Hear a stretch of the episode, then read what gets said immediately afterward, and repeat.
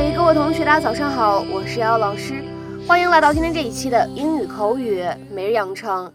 在今天这期节目当中呢，我们来学习一下这样的一段英文台词，它呢依旧是来自于《摩登家庭》的第二季第二十一集，《Modern Family Season Two Episode Twenty One》。Say something terrible about me so that we can be even like Steven. Say something terrible about me so that we can be even like Steven. 你也说说我的坏话吧，这样我们就完完全全扯平了。Say something terrible about me so that we can be even like Steven.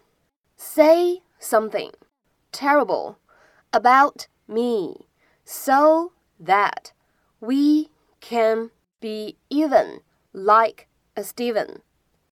Say something terrible about me so that we can be even like a Steven. 在今天这一段台词当中呢，我们有几处发音技巧需要一起来关注一下。那么第一个 about me 这样的两个单词呢出现在一起当中呢，会有一个不完全爆破的现象。我们呢可以读成是 about me，about me。那么再来看一下第二处，当 that 后面呢跟上一个 we 这样的单词，那么这样的情况下呢，我们说啊后面这样一个半元音，我它其实呢会影响到前面这样一个 t 的发音。所以呢，其实也是一个类似不完全爆破的处理。That we, that we, that we。再来看一下末尾的位置，like 呃出现在一起呢，很明显这里可以做一个连读。那么连读的话呢，我们可以读成是 like, like, like。There you go. Hi, Manny. I didn't mean any of it. Please forgive me. I don't think I can. Let's just get in the van.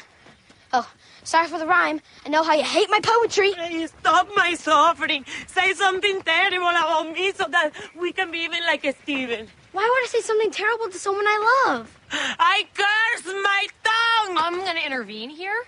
Manny, let's talk about what really happened. Okay, your mom said you should go out and throw a ball around. That can't be the first time you've heard that. No, but there was some hurtful stuff said about my poetry. Which your mom regrets. I do. So?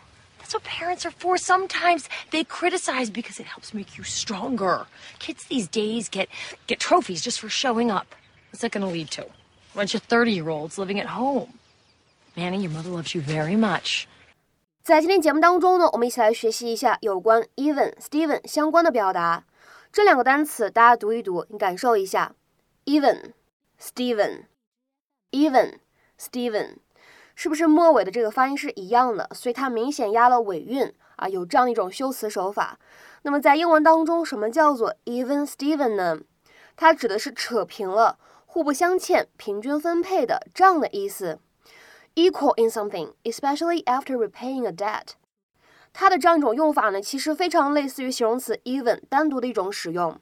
其实呢，类似的说法，我们之前在《老友记》的讲解当中啊，第八十四期节目当中，我们学过一个这样的表达，叫做 "We're even." We're even。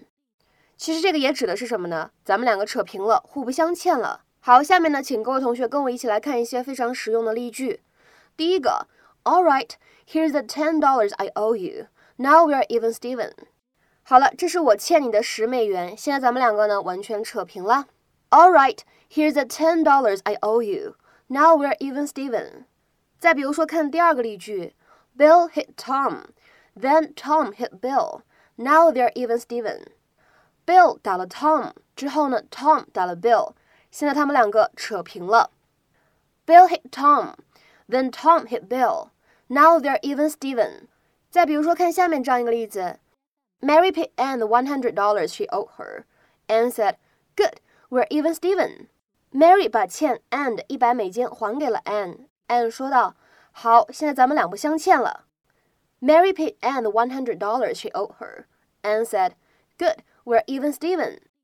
那么有的时候呢，even Steven 这样的短语呢，也可以用来表示平均分配的这样一个意思。Evenly divided, evenly divided。比如说，大家看一下下面这样一个例句：He made the two piles of diamonds, even Steven, and then let me choose which one I wanted. 他把钻石分成一样大小的两波，然后呢，让我选择要哪一份。He made the two piles of diamonds, even Steven, and then let me choose which one I wanted.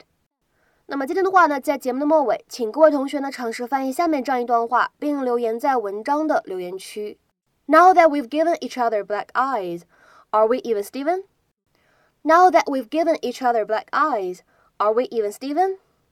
这样一段话应该如何理解和翻译呢？期待各位同学的踊跃发言。你们呢在做翻译的时候，需要先去了解一下什么叫做 give somebody black eyes。OK，那么今天的节目呢，我们就先讲到这里，拜拜。